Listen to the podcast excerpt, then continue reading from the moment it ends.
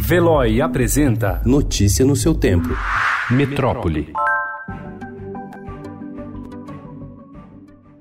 O desmatamento na Amazônia subiu 29,5% entre 1 de agosto do ano passado e 31 de julho desse ano, na comparação com os 12 meses anteriores, atingindo a marca de 9.762 quilômetros quadrados, correspondente a 6,4 vezes o tamanho da cidade de São Paulo. É a mais alta taxa desde 2008. Porcentualmente, é também o maior salto dos últimos 22 anos. Os dados preliminares são do projeto de monitoramento do desmatamento da Amazônia Legal por satélite. Presente no anúncio, o ministro do Meio Ambiente, Ricardo Salles, não rejeitou os números, como havia acontecido anteriormente com outros dados do INPE, mas negou a relação com a atual gestão e destacou que o desmate avança desde 2012.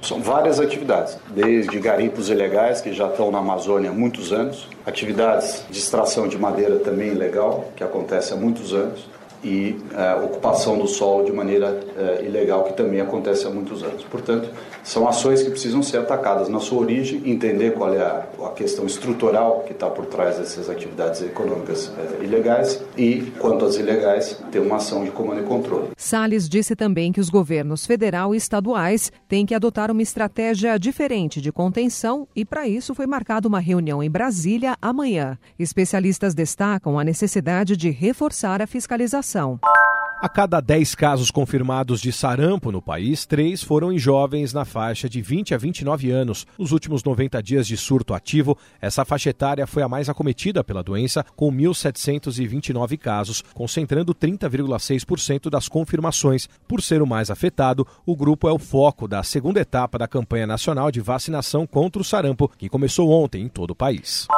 O número de estudantes brasileiros em universidades dos Estados Unidos aumentou 22,6% em dois anos, chegando a 16.059 no ano letivo 2018-2019. O aumento do último ano foi o segundo maior entre os estudantes estrangeiros, ficando atrás apenas dos de Bangladesh, segundo o relatório Open Doors da rede Education USA, afiliada ao Departamento de Estado americano, lançado ontem.